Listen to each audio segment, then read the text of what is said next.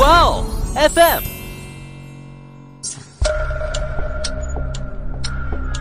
事件众说纷纭，案情扑朔迷离。思彤邀你一起走入案件现场，在娓娓道来中，用身临其境之感还原案件真相。这张纸条是克劳斯专门留给未婚妻的。纸条上说呢，他恳求未婚妻不要放弃他。他哪里来的自信啊？他可是杀人犯。七岁小女孩安娜衣衫不整，头发散乱，而她的四肢还被绳索反绑在身后，整个身体是以一个极其扭曲的姿势蜷缩在纸板箱里的。也是哈，他们这种人在不犯罪和被抓到的时候才知道要脸。大家好，欢迎收听《爱因斯坦》，我是思彤，我是某某。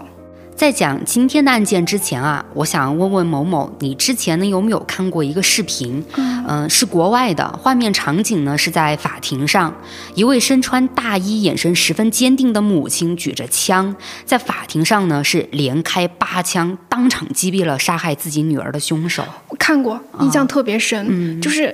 画面只有短短的十几秒吧，大概真的是让我深刻的感觉到，就这位母亲的一个绝望。嗯，想想也是啊。嗯，而且凶手啊，我们都能知道，明明都是在这个法庭上接受法律的审判了，这位母亲竟然还用了这种方式来替女儿报仇，也就会让大家去猜想啊，是不是当时的判决结果有些怎么说呢，就是让人一言难尽的地方，以至于呢，这位母亲就在失去女儿的悲痛中和对法律不公的悲愤里选。选择了自己动手替女儿报仇，嗯，那在这个视频的评论区里呢，我是看到很多网友对这位母亲的行为啊表示支持，但是有支持呢，也就有反对嘛。反对的人表述的观点呢，是认为这位母亲啊不应该动用私刑来处决凶手。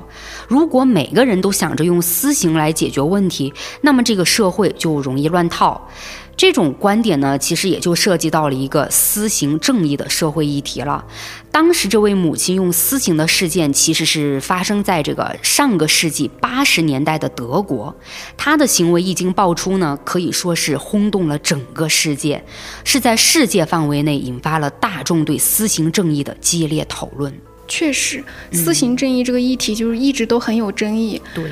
但是听到这里哈，就突然让我想到了一部美国电影，是二零一七年上映的《三块广告牌》，不知道你看过没有？嗯，看过。对，这部电影讲述的呢，就是受害者用以暴制暴的方式寻求私刑正义的一个故事。就毫不夸张的说啊，这部电影直接是对美国体制就提出了一个质疑和挑战。当司法制度无法带来正义的时候，我们是否要寻求私刑正义？嗯，对。但这个私刑正义，它确实很难去把握啊。而今天要讲的这起发生在德国法庭上的私刑事件呢，也就成为了德国最具争议性的案件之一。这位母亲到后来呢，还被称为“德国复仇之母”。从这个称呼上啊，大家就能懂，她迫不得已采用的私刑是在当时呢，得到了德国大部分民众的强烈支持。然而，谁能想到啊，就在这起法庭枪击案发生后不久呢，舆论竟然出现了反转。而口诛笔伐的矛头是直接指向了这位母亲。许多民众在了解到案件背后的一些故事，呃，以及这位复仇之母的身世后呢，就开始谴责起了这位母亲并不爱女儿，甚至还有舆论说呢，这位母亲枪杀凶手也只是想要出名，并不是真的想替女儿报仇啊。这个反转有点猝不及防哈，是吧？那么这起案件背后到底隐藏了什么不为人知的秘密呢？今天呢，我就来跟大家详细讲讲。那在讲述案件之前呢，我先来说一下德国当时的一个时代背景。众所周知，第二次世界大战后，德国作为战败国，从1945年8月开始啊，分别被美、英、法、苏四国划分占领。后来，在一九四八年六月，美英法三国的占领区合并，并在一九四九年五月二十三号成立了德意志联邦共和国，简称西德。而在同年的十月份呢，苏联又在德国东部的占领区成立了德意志民主共和国，简称东德。也就是从这个时候开始，德国正式分裂为两个主权国家。后来是一直到了一九九零年的十月。德国才重新迎来了统一。而今天我们要讲的这起案件呢，它是发生在上个世纪八十年代，也就是东德和西德并存的时期。案件发生地则是位于德国北部的吕贝克市，也就是当时的西德。那背景呢就交代结束了，我们正式进入案件时间。时间呢回到一九八零年的五月五号，地点是在西德吕贝克市临街的一处公寓里。三十岁的玛丽安是一个单亲未婚妈妈。这天中午，她从头一晚的宿醉中醒了过来，而昏昏沉沉的她却注意到七岁的女儿安娜此时不在家里。一开始，玛丽安还有点惊讶。但很快呢，她就发现餐桌上剩着女儿经常会在早餐时吃的食物。紧接着呢，他转头又看到了日历，这才猛地反应过来，今天啊是周一。于是玛丽安就明白女儿安娜不在家里的原因是什么了，可能是女儿安娜看到自己大醉不醒，所以就在早上简单的吃了早餐后，独自一人出门上学了。玛丽安虽然在这时呢有些懊恼，自己因为头一天晚上醉酒，导致今早没能及时起床送女儿去学校，但对于安娜独自去学校的行为，她也并不担心啊。安娜不是才七岁吗？玛丽安就这么放心女儿一个人去上学吗？也是几个现实情况让玛丽安没有担心女儿一个人上学是否会不安全啊。首先呢，是玛丽安家离学校呢并不是很远。走路大概也就十来分钟的样子，而且以前安娜呀也自己一个人上学好多次了，没见着出现过什么情况。其次呢，就是和玛丽安的工作有关。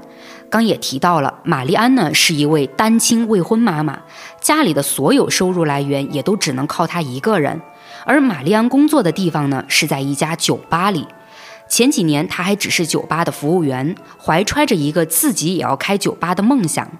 但工作几年后呢，玛丽安面对现实也知道啊，梦想不是那么容易实现的，所以自己的酒吧没有，但在老板的酒吧里，他开始卯足劲儿的工作攒钱。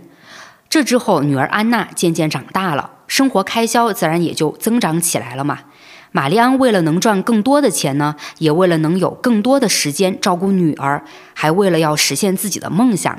他就决定将自己多年来攒下的一笔钱入股到了自己工作的提帕莎酒吧，也就这样，玛丽安从酒吧员工成为了酒吧的老板之一。但当上老板后啊，玛丽安才意识到自己对老板这个身份有一定的误解。谁能想到，当上酒吧老板的他，工作量呢并没有减少，反而还多了不少应酬。玛丽安每天的生活变得昼夜颠倒起来。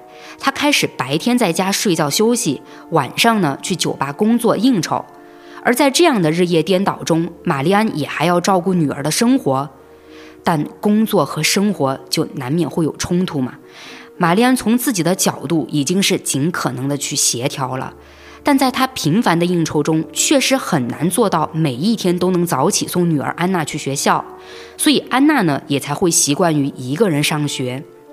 而在今天，玛丽安甚至可能还没法去学校接安娜放学，因为下午呢，她和当地一家杂志社约了采访和拍摄。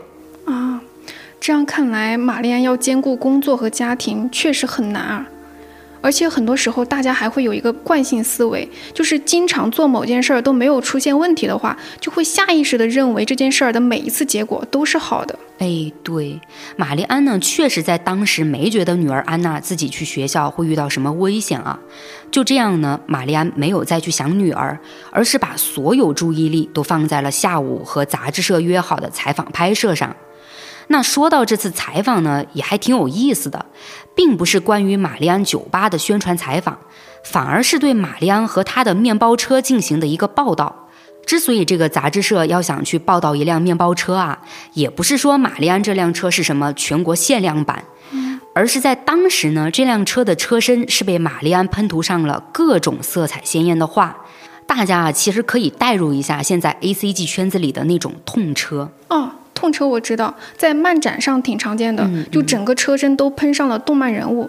你还别说，就看着还挺新颖的。对，但玛丽安这里呢，就不是说他喷了什么动漫人物啊，我只是这样一个代入的说法。明白明白。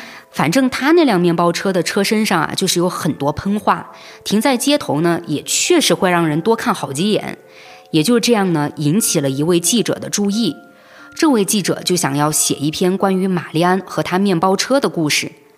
那再说回酒醒的差不多了的玛丽安，她呢也就意识到距离下午采访的时间不远了，于是她就在家里随便对付着吃了点午餐，然后又迅速给自己搭配好衣服，这才匆忙的赶去赴约了。那在玛丽安和记者见面后呢，她就全情投入到了采访上。等采访结束，送走了记者，这天呢也不早了。玛丽安看了一眼表，也就发现确实如自己所料啊。现在这个时间点，安娜已经放学了，而玛丽安也就下意识地认为女儿安娜已经回家了。于是等她把其他工作收尾后呢，就没有去想着再到女儿学校那边看看，而是直接回了家。而在回家的路上。玛丽安又突然想到，在昨天啊，自己去酒吧上班前呢，跟安娜因为一件小事儿发生了争吵，又加上自己今天还没有去接送女儿上下学，玛丽安这个心里啊，怎么都还是有点过意不去了。她呢，就为了表达自己的歉意，也为了哄女儿开心，便特地去给女儿买了些她平时爱吃的食物。可等玛丽安提着大包小包回到家后呢，却发现家里的灯都是关着的。而等她打开屋内的灯后，又注意到啊，整个家里丝毫没有安娜回来过的迹象。玛丽安又走向安娜的卧室，而卧室里呢，也没有安娜的身影。这时，玛丽安就猜测，会不会是安娜放学后和朋友去附近玩了，也就还没有回家。那有这样的一个猜测设想呢，玛丽安在此时就并没有什么担心。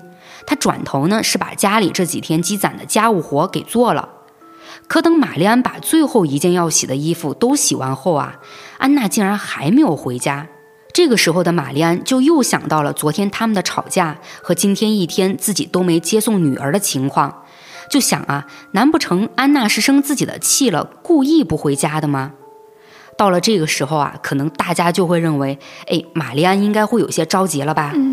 但实际上呢，玛丽安还是没怎么心慌和担心安娜啊，还不担心啊？嗯，因为这个呢也有前提，就是在以前吧，安娜也会因为一些事情跟玛丽安闹脾气，每次安娜不开心呢，一赌气就会躲到朋友们家里，这孩子呢还会刻意让朋友们不去告诉玛丽安。但安娜朋友们的父母知道情况后，也就会哄着安娜，然后立刻联系玛丽安。玛丽安每次都跟那些父母道歉，但好在啊，大人之间呢，也都还是互相理解的。多数时候，安娜朋友们的父母都会留安娜在家里吃饭，然后等玛丽安过来接安娜回家。哦，原来还有这种情况。对，也就因为有这么一个前提在啊，所以玛丽安在这个时候呢，就觉得可能安娜又躲到哪个朋友家里去了。于是他就拿起电话，给安娜关系比较好的几个朋友家里打去了电话。可当玛丽安问了一圈下来后啊，他这下才慌张和不安起来了，因为安娜朋友们的父母都说啊，今天没见到安娜。而玛丽安问下来的这几个朋友中呢，还有些是安娜的同班同学，而这些跟安娜同在一个班里上课的孩子啊，竟然都告诉玛丽安说，他们今天在学校也都没看到安娜。那玛丽安为了确定孩子们话里的真实性，他就赶紧联系了安娜的老师，而老师在电话里的回答，则是完全证实了安娜今天没有去过学校的说法。这位老师在给出确定答复后呢，竟然还补了一句，他说自己以为安娜是生病了，玛丽安呢又太忙，所以才没有想到请假。但也因为玛丽安打来的这通询问电话呢，老师也就明白嘛，没来学校的安娜跟生病没有任何关系了。可正当老师想表达关心，多问几句的时候，玛丽安呢便快速挂断了电话。这时的玛丽安早就心慌的不行了，女儿安娜很明显就是失踪了一整天。于是玛丽安立刻报了警，并跟警方呢说明了具体情况。玛丽安也就在这时呢，跟警方提到了最开始自己的猜测，就是讲她一开始只以为安娜是在赌气，但按照以前安娜赌气的行为，她都应该是待在某个朋友家里等自己来接才对，但这次却一反常态了。玛丽安就说，现在呢又考虑到安娜白天连学校都没去过，那会不会她一整天都在街区里的某个地方？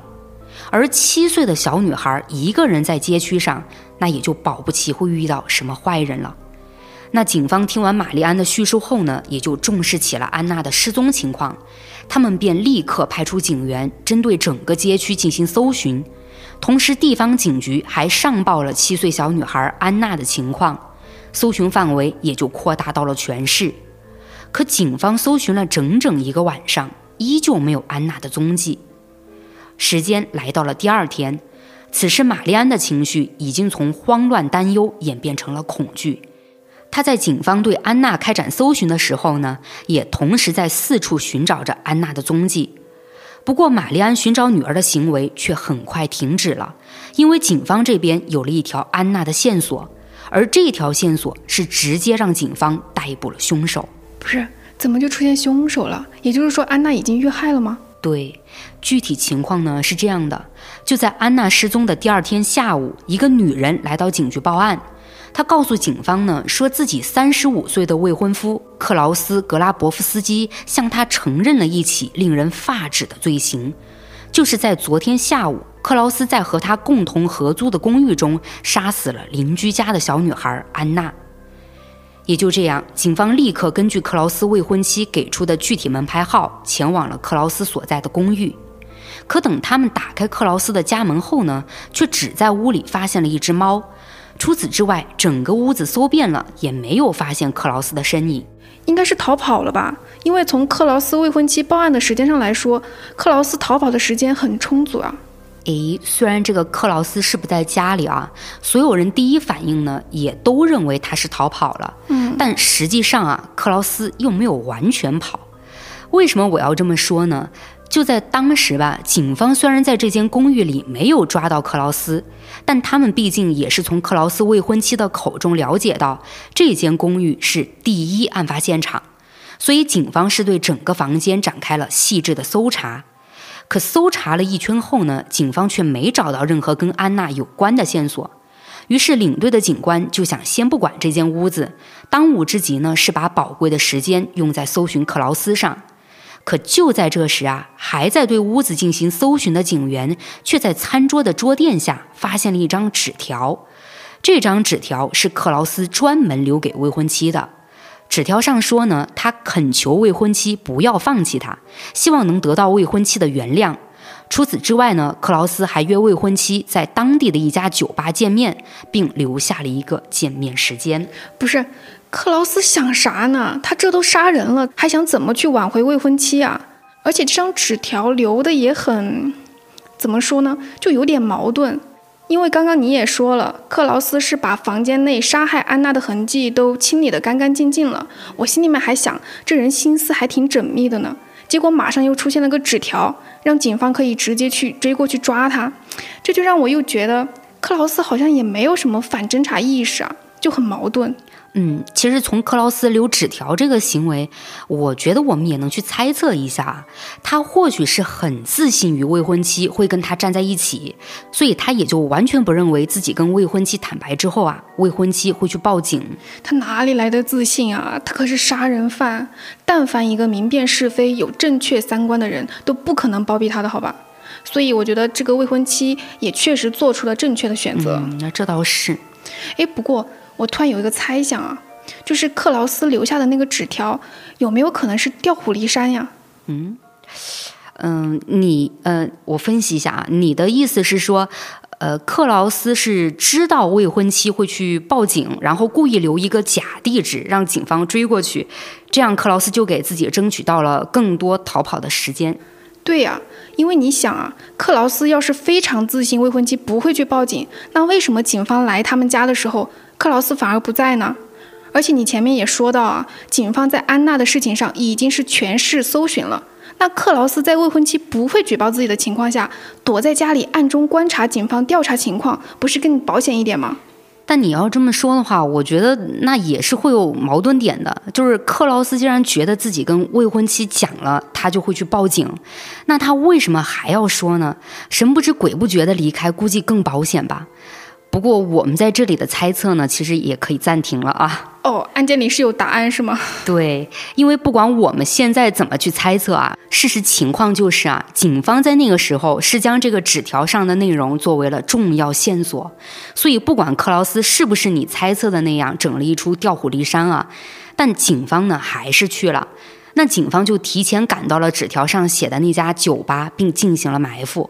他们就等着克劳斯自投罗网，而结果呢，确实没有让警方失望了啊！克劳斯真的出现了，警方就在第一时间冲了上去，将克劳斯逮捕了。这个克劳斯应该是我们这么多期节目以来最快落网的凶手吧？哎，好像还真是。啊，嗯，不过克劳斯被捕呢，只是这起案件的开端，毕竟后面还有玛丽安的枪击事件。啊，也对。那当时警方把克劳斯带回警局后呢，也就立刻对他展开了审讯。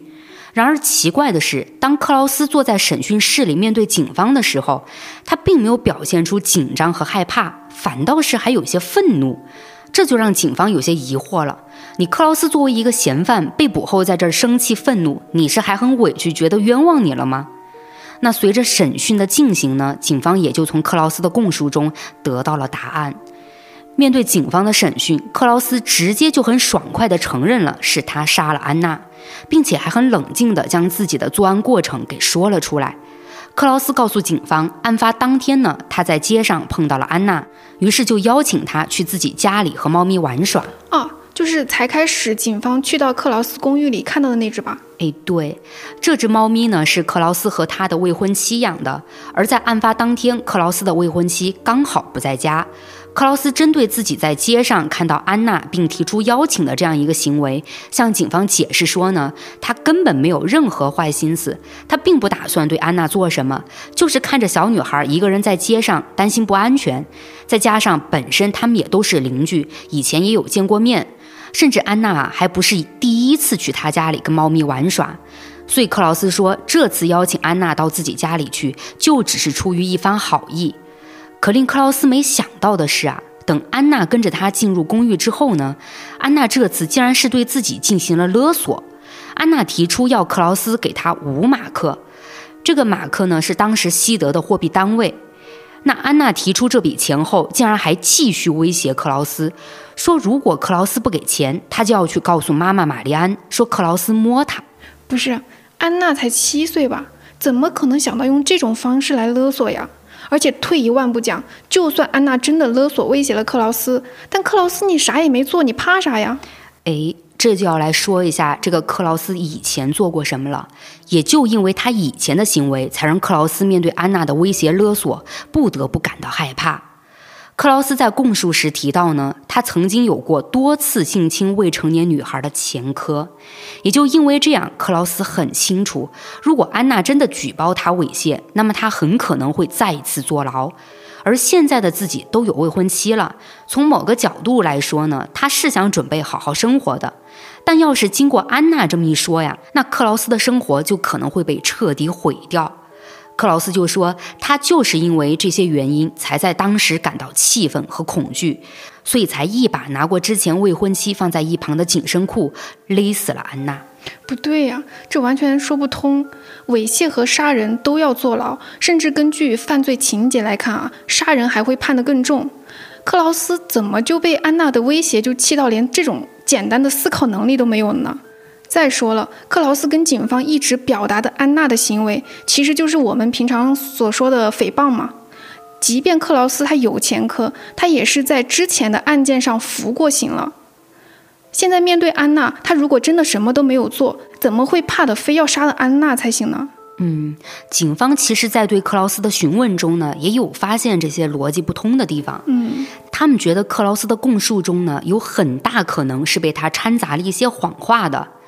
也就这样，警方对克劳斯提到的性侵前科呢，做了更进一步的了解。而这一查，警方就发现。克劳斯的确有过多次性侵未成年女孩的犯罪记录，并且他在被法院判决后呢，并没有彻底改过自新。为什么这么说呢？首先来讲，克劳斯的第一次判刑时间是一九七二年，二十七岁的克劳斯因为企图性侵一名六岁女孩，被判处了一年监禁和缓刑。可显然这一次服刑啊，并没有成功遏制住克劳斯邪恶的内心，所以在一九七五年，三十岁的克劳斯再一次作案了。这一次，他被指控性虐待两名九岁的小女孩，而当时克劳斯竟说自己患有精神疾病。也就这样，当时判案的警方呢，找来了精神科的医生，对克劳斯进行精神评估诊断，得出的诊断报告也在那个时候的法庭上进行了宣读。报告里写道，被告的异常性本能令其上瘾，且被告知道未经授权的行为活动不被允许，但由于被告对犯罪具有成瘾性，所以其预防控制自身行为活动的能力相当有限。嗯，那这报告的意思是说，克劳斯是知道自己性侵未成年少女的行为是错误的，但因为他对犯罪上瘾，所以是完全无法控制自己，这才做的案吗？嗯，没错。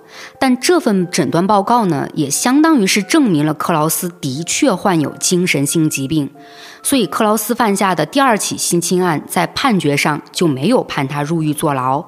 而是在一九七六年将克劳斯送去了诺伊施塔特的精神病院进行治疗，但是呢，克劳斯只在精神病院待了不到一年的时间，就获得了一个可以令他无罪释放的机会。哎，不是，他当时可是性侵过小女孩的呀，就板上钉钉的。就这样的情况下，还有什么机会是可以让他无罪释放的呀？其实这个所谓的机会呢，是接受化学阉割。那在这里，为了帮助大家更好地理解后续的案件发展啊，我要来简单的说一下这个化学阉割。它其实是用注射药物的方式来降低男性的睾丸激素，达到抑制性冲动的目的。但化学阉割是能根据不同的阉割时长所表现的具体激素情况，采取停药或者是利用一些药物辅助来帮助男性恢复到正常的激素水平的。也就是说，被化学阉割的人呢，也能在停药或者其他药物辅助下重新恢复正常的性功能。也正因为这样，在当时将化学阉割作为惩治性犯罪者的这么一个方式啊，是一直都饱受争议的。许多专家也对这个阉割程序提出过质疑。比如，在一九七八年，西德就有一位性学方面的教授说，化学阉割只对防止生殖有效，它并不能控制性犯罪者再次作案。可尽管化学阉割有这么大的争议，但它还是成为了克劳斯光明正大走出精神病院的机会。当时克劳斯被告知呢，他要做一个选择，一个是接受化学阉割后就能获得释放，另一个呢是不接受化学阉割，在精神病院继续接受治疗。这个选择对于克劳斯来说，答案就非常明显嘛，他才不想一直被困在精神病院里呢，所以就果断选择了接受化学阉割。也就这样，克劳斯被释放了，就这么被释放了。嗯，可你刚刚不是说停药就能恢复激素水平吗？也就是说，克劳斯需要一直接受药物注射。那他离开了精神病院后，万一不进行药物注射了呢？这个所谓的化学阉割不就成摆设了吗？还是说政府有什么监管部门会对像克劳斯这样就是性犯罪者在接受化学阉割被释放后进行后续药物注射情况的一个监管呀？哎，对我在一个案件资料中呢，有看到说克劳斯被释放后啊，在用药和行为上都有被监管的。那也就因为一直有在进行化学阉割和被机构监管着，克劳斯确实呢是安分了两年。在这两年里，克劳斯找了一份屠宰的工作，成为了一名屠夫，同时呢也交上了女朋友，后来也就和女朋友订婚了。那这个女孩呢，也就是一开始报案的克劳斯的未婚妻。而当克劳斯订婚后，他就向法院提出了申请，说因为长期的化学阉割给自己的身体造成了很多副作用，而现在他和未婚妻即将组建一个家庭，所以克劳斯就希望法院能同意停止对他的化学阉割，让他进行激素治疗，恢复身体健康。而在克劳斯提出申请后呢，法院确实就同意了。我在案件资料中看到这样一段记载啊。说当时的法官和缓刑官完全靠克劳斯自己的解释，并不对克劳斯性侵行为是否根治进行核实，并且更离谱的是，资料里还提到法官那儿呢有拿到过一个对克劳斯的评估，而这个评估里是说克劳斯有了宗教信仰，而他在这个信仰中获得了稳定，所以克劳斯不再对其他人构成威胁。也就基于这些，再加上前面我提到的克劳斯想要计划组建家庭了嘛，所以法院呢就这样同意让克劳斯去做激素治疗，而且也取消了对他的监管。感觉这流程不是很严谨啊。是这么看来，是有一些感觉很奇怪啊。对，嗯，那我继续往后说啊。克劳斯在这之后呢，就去找了一位泌尿科医生，让他为自己做治疗。而面对克劳斯被采取过化学阉割，医生还是稍微在意了一下。毕竟在当时啊，采取化学阉割的男性都跟性犯罪有关系。但这位医生也就是很随意的问了一句，可能有就是，哎，你为什么会被化学阉割？嗯。那在这个时候呢，克劳斯就没有说实话了，反而是脸不红心不跳的骗医生说他其实是个暴露狂，所以才被做了化学阉割。而医生在这时呢，也没有去找监管部门核实克劳斯的真实情况，在得到克劳斯的回答后，就给他提供了治疗。那在克劳斯杀害安娜事件后续的调查中呢，也记录了克劳斯被捕后他体内睾丸激素水平情况。而当时克劳斯的睾丸激素水平与他被阉割之前呢是相同的。哎，我打断一下，这里我听着觉得有点不对。你之前不是说法院是同意了克劳斯做治疗的，对吧？那难道不应该是出具一个什么批准文件啊，就交给医生看了才能做吗？嗯嗯。而且法院既然同意了克劳斯做激素治疗，就说明克劳斯哪怕有性侵儿童的前科，医生也会给他做治疗。那克劳斯又为什么要在医生面前就撒谎呢？从现在的视角去看啊，是会觉得有些地方很奇怪。嗯，不过你刚刚提到的克劳斯为什么在医生面前撒谎的问题，我倒是有个推测，在当时的那个年代啊，我觉得都不说当时了吧，就就现在，性侵犯都不会老老实实的去承认自己的犯罪行为，除非在司法机关面前或者被受害者抓到把柄啊，他们才会在无法狡辩的情况下承认。那你更别提性侵未成年人的犯罪者了。这些性犯罪者啊，比谁都清楚自己的这些犯罪行为多么的见不得光和令人唾弃，自然也就不可能跟别人主动坦白。所以克劳斯呢，也不可能会老实的跟医生说啊，对我性侵了未成年人，所以被化学阉割了。也是哈，他们这种人在不犯罪和被抓到的时候才知道要脸。嗯，那至于某某，你还提到的法院为什么没有给一个批准文件？其实这里呢，也是我觉得比较疑惑的地方。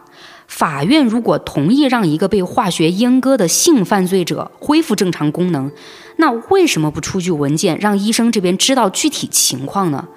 我在这里确实没有看到案件资料里有去讲过这个流程情况啊，那也就因为这样呢，医生当时也就只能听克劳斯说什么就是什么了。另外，医生呢确实也没有重视克劳斯的情况，毕竟嘛，那个时候谁又会知道治疗克劳斯之后会酿成大错呢？嗯，也是。而在安娜这起案件上，这名医生呢也就被安娜母亲玛丽安起诉了。玛丽安是指控这名医生没有进一步核实克劳斯的犯罪记录，也正是因为这个疏忽，才导致克劳斯恢复了正常的睾丸激素水平，从而有了性欲，最终让克劳斯把魔爪伸向了安娜。这里怎么说呢？就是克劳斯他能够做治疗的前提啊，不是法院允许了吗？法院如果不允许，克劳斯也不会去找医生啊。所以，我这里我就觉得很奇怪啊，难道是因为法院没有相应的批示文件，所以也无法去证明克劳斯的治疗确实是经过法院批准的？那也就是说，因为法院流程上的错误，让克劳斯这个案件一部分的责任直接甩锅到医生身上了呢？现在是越分析就越觉得，当时在克劳斯的监管以及法院同意克劳斯接受治疗的程序上，都存在着漏洞啊。对，但具体是怎么样的一个情况，我们确实不好去判断，毕竟没有资料支撑。但案件的走向就是这么展开的，而我能查到的每一个案件资料里呢，都没有去说法院和医生到底是哪个环节问题最大。但是，虽然说玛丽安起诉了那名医生啊，可他对医生的指控并没有成功，因为玛丽安这边也确实找不到人证物证来证明这位医生有任何不当行为，而且对这个案件进行审理的审判长最后也驳回了玛丽安的指控。资料上是写了这么一句话，说法院不想被之前的任何事情和现在仍在发生的事情所混淆。这是什么道理啊？如果以前的事情跟现在的案件有关联，就哪里会有混淆的道理呢？我真觉得可以去推测一下，就很可能是法院那边清楚的意识到了他们在安娜的案件上也有一定的责任，所以才不想在克劳斯得到治疗这件事情上去进行一个深挖和追责。我们也只能去猜测啊，实际情况确实无法下定论。嗯，那接下来呢，我再把时间线拉回到克劳斯被捕当天。前面说到，克劳斯在警察局的审讯室里供述出了自己杀害安娜的经过，同时呢，还将自己的杀人动机推到了安娜身上，表示呢是安娜的威胁勒索让他在气愤和恐惧中失控，这才犯了案。那在克劳斯说完这些后呢，他也交代了自己毁尸灭迹的过程。克劳斯说，他杀死安娜后，就将安娜的尸体装进了一个纸板箱里，然后骑着自行车将纸板箱带到了附近的河边。等找到了一个他自认为比较隐蔽的地方后，他就将纸板箱埋了起来。随后呢，也就迅速骑上自行车离开了。警方也就根据克劳斯说出的埋尸具体地址，立刻派出了警员进行搜寻。果不其然的，警员们就在那个地方呢，挖出了克劳斯口中的纸板箱。当纸板箱被打开的那一刻，在场的所有警员都被眼前的一幕震惊了。只见七岁小女孩安娜衣衫不整，头发散乱，而她的四肢还被绳索反绑在身后，整个身体是以一个极其扭曲的姿势蜷缩在纸板箱里的。安娜苍白的脸则是被紧紧埋在弯曲的膝盖中间，透过弯曲膝盖露出的缝隙呢，还能看到安娜圆睁着的眼睛。警员们看到安娜的尸体情况，心里也明白了，小女孩很可能遭受过虐待折磨。那这之后呢？警员就立刻将安娜的尸体交给了法医做进一步尸体检验，而尸检结果显示，安娜遇害的时间大约是在五月五号晚上七点左右。安娜在生前曾遭受到性侵，她的四肢和脖子有明显勒痕。而致死原因则是脖子上的勒痕导致的窒息死亡。看吧，板上钉钉的证据来了。克劳斯之前跟警方供述的那些内容就是在说谎。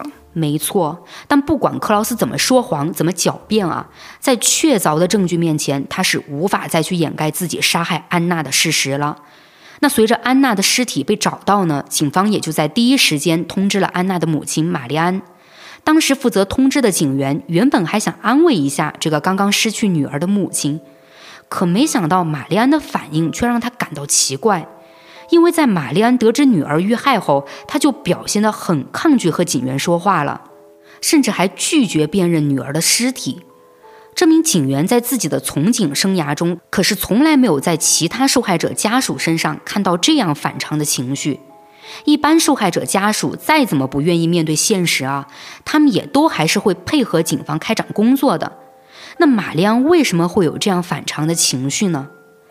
事实上，这种情绪反倒不是反常啊，而是安娜遇害这个残酷的消息彻底击溃了玛丽安高度紧绷的神经。在她听到警员讲述的那些内容后，她就已经崩溃了。玛丽安是深陷在了对自己的自责中。他特别后悔案发当天自己没有亲自接送女儿上下学，他也无法原谅自己在女儿出事前还和她有过争吵。所以说，玛丽安在那时呢是被悔恨和痛苦给击垮了。那也就这样，玛丽安是将自己锁在房间里一天一夜，但她也知道自己不能去逃避女儿遇害这件事情，她一定要看到杀害自己女儿的凶手得到惩罚。那从绝望中走出来的玛丽安就强打起了精神，她去见了女儿安娜最后一面，并为安娜举行了葬礼。这之后，玛丽安活着的意义就是等待着凶手克劳斯的审判结果，她要亲眼见证克劳斯受到应有的惩罚。但从这里来看的话，玛丽安还是很相信法律会给她一个公道的审判结果的。是，但真实情况却是让任何人都料想不到的。我们先把时间往后挪啊，来到一九八一年三月四号，此时距离安娜被杀已经过去十个月了。而这十个月里，警方对克劳斯杀害安娜一案进行了更为详细的调查，最终在这一天呢，迎来了对克劳斯的审判。当时克劳斯在吕贝克法院的法庭上描述了他杀害安娜的经过，这些经过跟他之前被警方审讯时说出的内容呢，基本一致。而在庭审上，克劳斯还否认了自己曾虐待过安娜。此外呢，克劳斯的辩护律师还说，克劳斯杀害安娜的行为是由于荷尔蒙失衡引发的，而导致失衡的罪魁祸首正是克劳斯为了恢复正常功能而做的激素治疗。除了这一点外啊，辩护律师又提到了克劳斯患有精神疾病的情况，并且辩护律师就试图以精神疾病为克劳斯脱罪。当时坐在法庭前排旁听的玛丽安就为这个脱罪理由感到十分气愤，甚至还多次在庭审现场破口大骂。那到了审判的第二天，参与调查安娜案件的警官在法庭上则讲述了发现安娜尸体的经过以及尸体的情况。也就这样，民众便得知了七岁的安娜竟然是遭到过凶手克劳斯非人的虐待。而第一天，克劳斯在法庭上坚称的自己没有虐待折磨过安娜，那自然嘛就是死鸭子嘴硬，还在狡辩。这下民众是愤怒不已，他们都希望法庭能在第三天的庭审中重判克劳斯。这也就是说呢，第三天的庭审对于玛丽安相当重要，因为这决定着克劳斯是否会被法官定罪。但最终的情况是。第三天庭审才刚刚开始，甚至都还没到法官宣判的环节，玛丽安竟然就将克劳斯枪杀了。那玛丽安为什么在法庭都没有给出宣判结果的情况下就枪杀克劳斯呢？根据吕贝克法院后来的说法啊，是说在第二天庭审结束后啊，大家纷纷离场的时候呢，玛丽安听到了主审法官和克劳斯辩护律师之间的对话，具体他们是说了什么，案件资料中并没有讲。但却提到，就是这番对话让玛丽安得知克劳斯要在第三天庭审上做出一个声明，内容是说安娜曾经勒索过他。面对这种说辞，玛丽安是绝对无法忍受的。克劳斯不仅在杀害安娜行为上一再狡辩，现在竟然还想要去诋毁安娜，而且克劳斯的辩护律师还在为这样一个杀人犯想尽办法的用精神疾病脱罪。玛丽安这下是彻底被愤怒给支配了。下面我就具体来说第三天庭审现场的情况。这天呢是三月六号星期五的上午，庭审正式开始前，克劳斯同前两天一样，被法警从法庭的侧面带到了被告席的椅子前。克劳斯跟之前一样，是背对着大门的方向坐了下来。之后没过多久呢，玛丽安也来到了庭审现场。可就在一瞬间啊，玛丽安便迅速从大衣兜里掏出一把手枪，朝着克劳斯的背部连开了八枪，其中是有六发子弹击中了克劳斯的背部。在玛丽安从拔枪到开枪这短短的时间里，是完全没有给克劳斯一丝反应的机会的。那克劳斯中枪后呢，他是先瘫倒在了面前的桌子上，然后就摔倒在了庭审现场的地板上。没一会儿，克劳斯就停止了呼吸。而玛丽安在打光枪里的八枚子弹后，则是毫不反抗的任由法警将自己逮捕了。那在当时无比混乱的法庭上，玛丽安其实并不知道克劳斯是死是活。也就因为这样，玛丽安说了这么一句话：“他说，我想朝他的脸开枪，不幸的是，我打了他的后背。我希望他死了。”而在这一天的旁听席中呢，还来了这么一个人，他是玛丽安的前男友，名叫克里斯蒂安。而他呢，也是安娜的亲生父亲。那因为克里斯蒂安刚好在庭审现场，所以他也就目睹了玛丽安枪杀克劳斯这一幕。当时他除了害怕之外，更多的是震惊。也因为过于震惊啊，他竟然说了一句：“他做到了，他真的做到了。”而这句话在当时呢，被不少人都听到了。后面呢，也就成为了检方指控玛丽安预谋杀人的证据之一。这是说玛丽安在之前是和她前男友提过要杀克劳斯吗？就因为这里我听得不太明白，你之前都没有讲过玛丽安跟这个前男友是有什么接触之类的。这里呢，我到后面检方指控玛丽安的时候再来具体讲啊。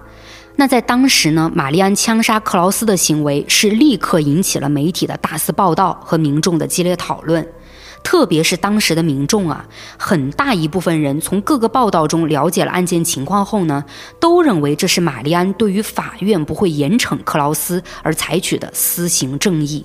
诶，第三天的庭审好像没有出判决结果吧？没听到你提到呢。嗯，是克劳斯被玛丽安枪杀后呢，庭审也不可能再继续了，这个案件也就无法给出最终的一个判决。那民众为什么就认定法院不会严惩克劳斯呢？这个问题还真的很难去说，当时民众为什么会有这样的想法啊？可能也要基于新闻媒体对案件的引导，还有前两次的庭审情况吧。而且在当时呢，有民众是将克劳斯杀害安娜的犯罪行为归到司法机构不作为上的，可能也就出于这一点，对司法机构的信任度不高吧。再有一点呢，别忘了克劳斯的辩护律师是一直在用精神疾病为他脱罪的，而跳出这个案件，就单从我们讲过的其他案件啊，也经常会提到那些凶手用精神疾病做脱罪理由。那这就是一个特别熟悉的操作了啊！而且在早些年啊，有些凶手还基本上能用精神疾病顺利脱罪。呀，还真是！不说别的，克劳斯第二次性侵小女孩，不就是用精神疾病成功脱罪的吗？嗯，所以就不知道那时关注案件的民众是不是就是从这些角度去做的判断啊？嗯，我这真的没法去给大家一个准确的说法，因为从案件资料里呢，并没有任何的解释。那在玛丽安这边啊，他对自己枪杀克劳斯的行为还有过这样一个解释。他说，在审判期间，自己曾在法庭上看到过安娜的幻象，然后自己整个人的意识就像是在做梦一样。也就是这样呢，自己射杀克劳斯完全是一种在梦里的行为。之后还有一件事儿是给玛丽安做检查的医生透露的，说当时玛丽安被要求提供笔记样本，而玛丽安在纸上写出了一句话，写的是“我是为了你才这么做的，安娜”，并且呢，玛丽安还在纸上画了七颗星做装饰。或许在玛丽安心里，一颗星就代表着安娜生命中的一年，而七颗星则代表着安娜的一生，同时呢，也代表着玛丽安对女儿永远的爱。但不管怎么说啊，玛丽安枪杀克劳斯是得到了大部分民众的支持。那时很多有孩子的家庭也都表示他们非常理解玛丽安，也还有人说，如果他们站在玛丽安的立场上，一定会做出相同的事。甚至更有人说啊，他们可能会做的比玛丽安还要过分，说什么枪杀无法让克劳斯承受足够的痛苦。那也就是玛丽安枪杀克劳斯这个事件呢，竟然在一夜之间让东德和西德都知道了玛丽安的名字。这之后呢，玛丽安也就被媒体和民众们称为复仇之母了。而不久后呢，玛丽安的照片是出现在了各大报纸和杂志的头版头条上。也就在枪击案发生后仅仅一周的时间啊，玛丽安便收到了许多民众寄给她的鲜花和信件。那些信件中写着的全是对玛丽安的支持和鼓励，甚至还有一些热心民众给玛丽安捐了十万马克，来帮助她支付枪击案的律师费。在民众眼里，玛丽安的行为确实就是以暴制暴的正义。没错，在当时的大部分民众心里啊，玛丽安的复仇行为就是合理的。那随着克劳斯的死亡呢，安娜谋杀案的调查也就只能结束，也就是彻底结案了。但这个时候，检方面临的挑战就转向了玛丽安的枪击案。就不管这个社会舆论上是多么支持玛丽安啊，但客观来说呢，玛丽安毕竟是杀了人，那她也是要面临相应的法律判决。也就在这一刻，民众的目光都集中到了检方身上，大家想要看看检方如何处理玛丽安枪击案。很快，时间就来到了一九八二年的十一月二号。此时，距离玛丽安枪击案已经过去了一年多的时间，玛丽安也迎来了审判。他在法庭上被检方指控谋杀，因为检方认为玛丽安枪杀克劳斯是提前计划好的，属于预谋杀人。但玛丽安坚称自己是激情杀人。而杀克劳斯的原因，是因为他不能忍受克劳斯在法庭上试图以精神疾病来脱罪，同时还想玷污自己女儿的名誉，所以玛丽安才在愤怒中开了枪。那大家也都知道啊，预谋杀人和激情杀人在量刑上的差距可是很大的。也就这样，玛丽安和检方之间的战斗就开始了。那检方要让自己对玛丽安的指控成功，自然呢就要提交相应的证据。而检方是提交了三个证据，第一个是凶器，经过调查，案发当天玛丽安使用的手枪是在安娜被杀后才购买的，在那之前，玛丽安从来没有购买过枪支。所以，检方认为，从玛丽安购买枪支的时间上能看出，他是早就计划好要对杀害安娜的凶手进行报复。此外，如果玛丽安真像自己所说的是激情杀人，那为什么在枪击案发生当天，玛丽安竟然会随身携带着枪支进入庭审现场呢？这一行为其实是很可疑的。因为通常情况的激情杀人，犯罪者是不可能提前准备好攻击性或者杀伤性武器的。第二个证据则是玛丽安的枪法。案发当时，玛丽安虽然距离克劳斯不算远，但打八枪能中六枪的命中率却不是普通人能做到的。除此之外，玛丽安枪击克劳斯时的整个情绪啊，都显得十分冷静与镇定。所以，警方就怀疑玛丽安对自己要开枪杀害克劳斯的行为早就有过心理建设，而且在这之前，他就特地去练习过枪法。检方甚至还拿到了玛丽安酒吧里一位常客的口供。这位常客说呢，玛丽安曾在酒吧的地下室里练习过枪法。那第三个证据呢，就是前面我提到过的玛丽安前男友克里斯蒂安在玛丽安枪杀克劳斯后说的那句话：“他做到了，他真的做到了。”从这句话，检方也就做出了判断，认为玛丽安枪杀克劳斯的计划有透露给克里斯蒂安，而这些呢，也就足以证明玛丽安是预谋杀人。那面对检方给出的三个证据，玛丽安也是做出了相应的解释。他首先承认那把枪确实是在安娜死后购买的，但买枪的目的不是为了杀克劳斯，只是他用来防身的。而将枪带入庭审现场也是玛丽安想要防身用。不过说到这里，应该有人会感到疑惑了：法院这种地方不是安检都很严格的吗？玛丽安的枪又是怎么带进来的呢？对我刚刚也想问这个来着。嗯，如果放到现在啊，带枪进入法庭这种情况肯定是不可能发生的。毕竟现在的安检那真的非常严密啊。可大家别忘了，当时案发的一个时代，它是上个世纪八十年代，西德法庭上的安检呢，并没有那么严格。有的资料里啊，我还看到说，当时庭审现场压根儿就没有安检，所以才给了玛丽安随身携带枪支的机会。嗯，那接下来呢，我再接着说回玛丽安在检方提出的第二点证据上给出的解释。嗯，检方不是认为玛丽安有练习过枪法吗？但玛丽安否认了，他表示自己从没有练习过枪法。而对于八发子弹有六发都能打中克劳斯，这只不过呢是一个巧合。玛丽安还说，如果检方不信，那完全可以派警员去酒吧的地下室查看，去看了也就能知道自己到底有没有练习过枪法。而实际上呢，检方派人去查看之后，确实没在酒吧的地下室里找到任何开枪射击过的痕迹。嗯。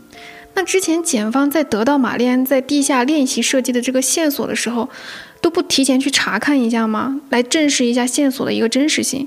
这都不证实就直接拿来当证据，这也太不严谨了吧？这就不知道在当时检方是出于什么原因没有去核实啊？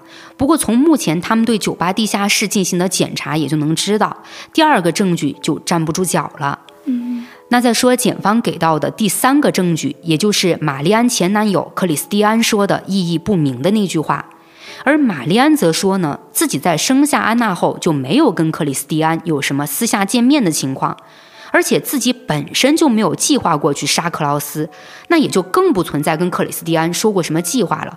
毕竟没有计划，又怎么去说呢？后来检方也还传唤了克里斯蒂安，对他说出的这句话进行了询问。而克里斯蒂安却说，当时自己在现场是被吓住了，这句话是自己无意识说出来的。那自然嘛，随口的一句话是不能成为直接证据的。而之后，玛丽安面对检方的指控，也始终坚称自己是因为不能忍受克劳斯在法庭上试图以精神疾病来脱罪，同时还想玷污自己女儿的名誉，这才会在法庭上激情杀人。那检方虽然想要指控玛丽安，但目前他们也无法拿出其他玛丽安预谋杀人的证据了。不过很快啊，检方那边是有了一个新的突破口。他们是发现，在枪击案发生后，玛丽安为了能支付律师费，是把自己所经历的事情以二十五万马克的价格卖给了当时一家名叫斯特恩的杂志社。而这家杂志社为了炮制更多劲爆新闻，他们不仅是对玛丽安进行了常规采访，同时呢，也安排了人去挖掘玛丽安更多的个人信息。而在这家杂志社开了头后，其余媒体也是闻风而动。他们是将玛丽安的信息扒了个底朝天，结果这些信息竟还还原出了另一个玛丽安。在扒出的这些信息中呢，大家发现玛丽安似乎并不像他们想的那样深爱自己的女儿。你能相信吗？其实，在安娜被杀之前，玛丽安正计划着将她送养，而且玛丽安竟然还不仅仅只拥有安娜这一个女儿。玛丽安是在生安娜之前还曾生育过两个女儿，而这两个女孩都被玛丽安送养了啊！真的假的？嗯，那想要知道玛丽安为什么会这么做呢？还是要走入她的人生。玛丽安出生于一九五零年的六月三号，是在下萨克森州下面一个名叫萨尔施泰特的小镇中长大的。她的父母是在第二次世界大战后从东普鲁士逃到这个小镇的。玛丽安父亲的身份呢有些特殊，他曾是武装党卫军的成员，而这个武装党卫军是纳粹党卫军组织的战斗分支。那或许是经历过多年的战争啊，玛丽安的父亲在家里是始终保持着绝对的权威。他脾气暴躁，崇尚暴力，不喜欢别人挑战和质疑他。而玛丽安的父亲离开战场后，还爱上了喝酒。他大部分的时间都是在家附近的酒吧里度过。醉酒后呢，还会因为一些小事儿打骂玛丽安。而玛丽安的母亲也是个脾气暴躁的人，一有不顺心的事儿也会朝玛丽安撒气。所以玛丽安的童年生活过得并不幸福。不过后来他的父母是离婚了。父母离婚之后呢，玛丽安的生活是拥有了短暂的平静。可我为什么要说是短暂啊？因为没过多久，玛丽安的母亲就再婚了，而玛丽安的生活则随着她母亲的再婚，是让她再次进入了一个火坑里。因为玛丽安的继父在对待她的行为上，比她的生父更加恶劣。继父不仅有暴力倾向，还对玛丽安带有极强的偏见。他一直认为玛丽安是个问题少女。也就因为这样，继父总是非常严格的管教着玛丽安，经常也是一言不合就对她拳打脚踢。那一直在充满暴力的环境中长大的玛丽安，就不是那种任人摆布的小女孩性格了啊。她的性格呢，相当强硬，特别敢于去表达不满和反抗成年人施加在她身上的暴力。特别是随着年龄的增长啊，玛丽安就开始敢去反抗继父了，并且还和继父发生了很多次冲突。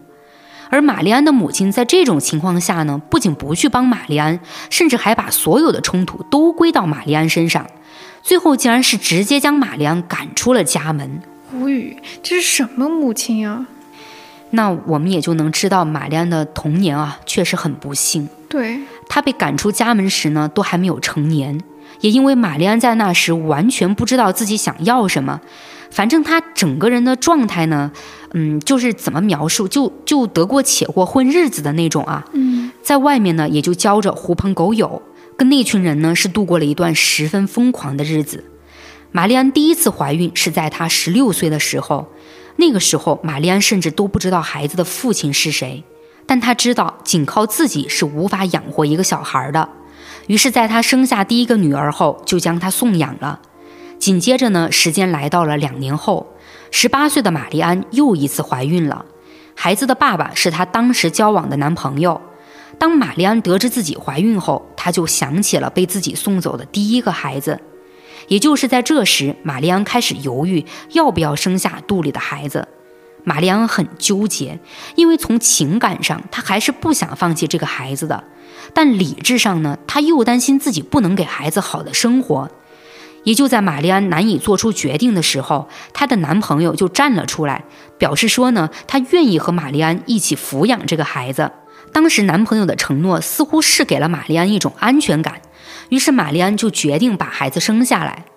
然而就在玛丽安快要生产前，她竟然在一家舞厅遭到了性侵啊！这这也可以让我们知道啊，玛丽安生活的地方呢，她的治安环境是相当糟糕的。对，那玛丽安被性侵后，她的男朋友就背弃了承诺，离开了她。而当时的玛丽安已经是即将临盆了，面对接踵而来的伤害，她非常痛苦，但她已经没有选择，所以就在痛苦中生下了第二个女儿。这一次，玛丽安在身体和精神都遭受重创的情况下，再次选择将孩子送养。之后呢，她就在酒吧里找了份女服务员的工作，开始专注于努力赚钱，好好养活自己。这之后，时间是来到了一九七二年，二十二岁的玛丽安是在吕贝克市的一家酒吧里工作，而这家酒吧呢，就是后来他入股的提帕莎酒吧。在这里当女服务员的玛丽安还工作没几天呢，就凭借着漂亮的长相和火辣的性格，与酒吧经理克里斯蒂安谈起了恋爱。这个克里斯蒂安在前面庭审的环节我也提到了啊，他的这个身份，他就是安娜的父亲。嗯，那玛丽安和克里斯蒂安交往同居后不久呢，玛丽安就怀孕了。而这一次与前两次不同，玛丽安认为此时的她已经拥有了照顾孩子的实力。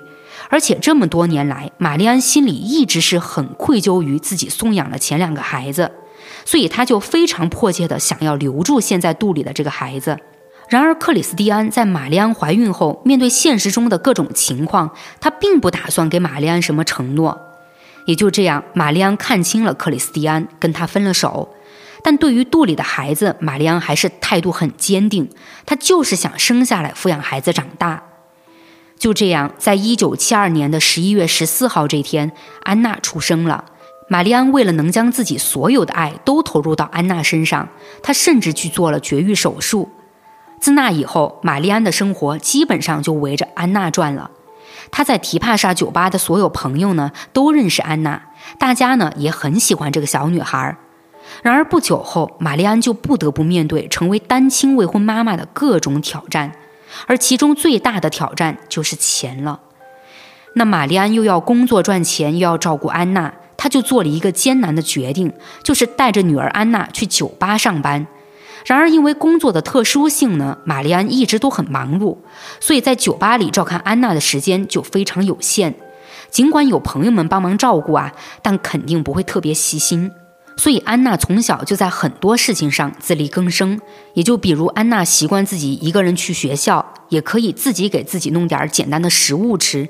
那在面对安娜这么小就很独立的情况啊，玛丽安竟也慢慢的觉得这是一件很平常的事情。虽然之后玛丽安是意识到自己没有太多参与安娜的成长，没有花很多时间陪着安娜，可那个时候她已经拿着积蓄入股酒吧了。这里我前面也有讲啊，原本玛丽安觉得当了老板可以有时间陪安娜，但事实上呢，她却更忙了。也就这样，玛丽安还是缺少对安娜的照顾。而直到有一次，酒吧里的一个朋友对玛丽安说了一番话，是让玛丽安开始审视自己了。那个朋友说，安娜是一个活泼的孩子，但她从来没有真正过上温暖的家庭生活。这句话在一瞬间就击中了玛丽安的内心。她开始去想，作为母亲，自己完全无法全身心地照顾到安娜。那安娜跟着自己过着这样的生活，真的能得到幸福吗？玛丽安呢是非常清楚的，她其实是很想让安娜生活的幸福，但这种幸福，她能明白自己无法创造给安娜。也就这样，玛丽安怀着复杂的心情联系了一对夫妻，希望他们能收养安娜。但虽说玛丽安当时跟这对夫妻有过送养安娜的沟通，但之后呢，她却并没有下定决心去那么做。以上呢，就是安娜被杀害前，玛丽安想要送养她的一个具体情况，以及玛丽安前两个孩子被送养的情况。下面我就把时间线挪向玛丽安枪杀案上了。当时呢，玛丽安送养两个女儿和有想送养安娜的事情被曝光后啊，公众舆论的一个走向，大家应该就能懂了啊。那真的是立刻就引来了大反转，很多人开始认为玛丽安不再符合无辜母亲的形象，许多曾经支持过玛丽安的民众竟然将审视的目光落在了玛丽安的打扮上，他们开始注意到玛丽安每一次出现在大众面前都打扮得异常的得体，完全没有一点憔悴不堪的模样，也没人见过玛丽安悲痛欲绝、蓬头垢面的样子。而在玛丽安接受媒体采访时，她也表现得落落大方，甚至玛丽安在媒体镜头前的行为啊，也开始被民众议论。他们觉得玛丽安在镜头前的一些动作，就像是在故意摆弄姿势，想要引起大家注意似的。除此之外，民众里有一部分人又对玛丽安在枪杀克劳斯之后还频繁出现在镜头前的行为表示质疑，因为在一般情况下，被指控犯有谋杀罪的被告都会尽量去避开镜头的，但玛丽安却明显没有这么做，这就让许多民众认为玛丽安很反常。而原本只单纯针对玛丽安着装行为上的舆论，又在这之后呢，渐渐深入到去揣测玛丽安的枪击事件上了。人们开始议论说，玛丽安根本不爱安娜，她之所以枪杀克劳斯，只是为了出名。所以在当时，有相当一部分民众的关注点就开始脱离枪击案所体现出的一位母亲对女儿深沉的爱，反倒是大家将关注点落在了玛丽安生下孩子不去养育，而枪杀克劳斯只是作秀这两点上。但是呢，有反对的声音，那自然就还是有支持嘛。哪怕玛丽安送养女儿的事情被曝光出来，还是有民众表示，他们能理解玛丽安送养女儿的行为。因为他们觉得玛丽安作为一名单亲未婚妈妈，在生活中确实也面临着很多困境，而玛丽安要做出送养自己女儿的决定，她的内心呢也一定经历过外人不能感受的痛苦和折磨。那也就在两边舆论愈演愈烈的时候，检方也试图从玛丽安送养女儿的行为中找到玛丽安预谋杀人的论证，并以此呢来让法官判处玛丽安谋杀罪成立。但是经过五天的审判，玛丽安枪杀克劳斯的行为不是有预谋的论点，大多得到了法院的支持，所以最后检方是撤销了对玛丽安的谋杀指控。四个月后，也就是一九八三年三月三号，玛丽安被吕贝克地区法院判定犯有过失杀人和非法持有枪支罪，玛丽安也就这样被判处了六年有期徒刑。而玛丽安在服刑三年后，是获得了假释的机会。出狱后呢，她在一九八五年和一位老师结婚了。又过了三年，玛丽安的假释期也结束了。之后，她就和丈夫搬到了加纳的阿克拉。但玛丽安和丈夫在阿克拉只生活了两年多，他们就离婚了。玛丽安也就一个人搬到了意大利的西西里岛，并在巴勒莫一家临终关怀医院担任安乐死助手。后来，玛丽安是在西西里岛被诊断出患有胰腺癌，随后呢，她就重新搬回了德国。最后，四十六岁的玛丽安就因为胰腺癌，于一九九六年的九月十七号，在吕贝克的一家医院去世了。而他最后的安息之地呢，是在吕贝克的博格托公墓，他女儿安娜的墓地旁边。嗯，听完这个案件后吧，我还是很想问一句：玛丽安枪杀克劳斯，其实是有预谋的吧？嗯，真相呢？玛丽安还真说出来了。她在出狱后呢，是陆续参加过一些节目，然后呢，他在某一档节目里啊，就亲口承认说，当年枪杀克劳斯，他就是有预谋的。果然，我听你讲的时候就觉得预谋的可能性更高。嗯，但不管怎么说啊，当时法院给出的判决结果，那也是从审理后的角度来定的哈。嗯，对。那最后还是到了我的影视剧推荐环节哈。其实说实话，关于探讨私刑正义的片子还挺多的。除了我前面提到的三块广告牌以外呢，国内口碑不错的网剧《暗黑者》也算一部。这部剧其实也有在讨论私刑正义的这个议题啊。嗯。不过《暗黑者》系列当年很火，就不知道是不是大部分听友都已经看过了。如果没有看的话，其实可以去找来看看哈。嗯，那今天呢，我就和某某聊到这儿了。欢迎大家点击订阅、收藏呀，也欢迎大家多多评论互动哦。我们下期再见，拜拜，拜拜。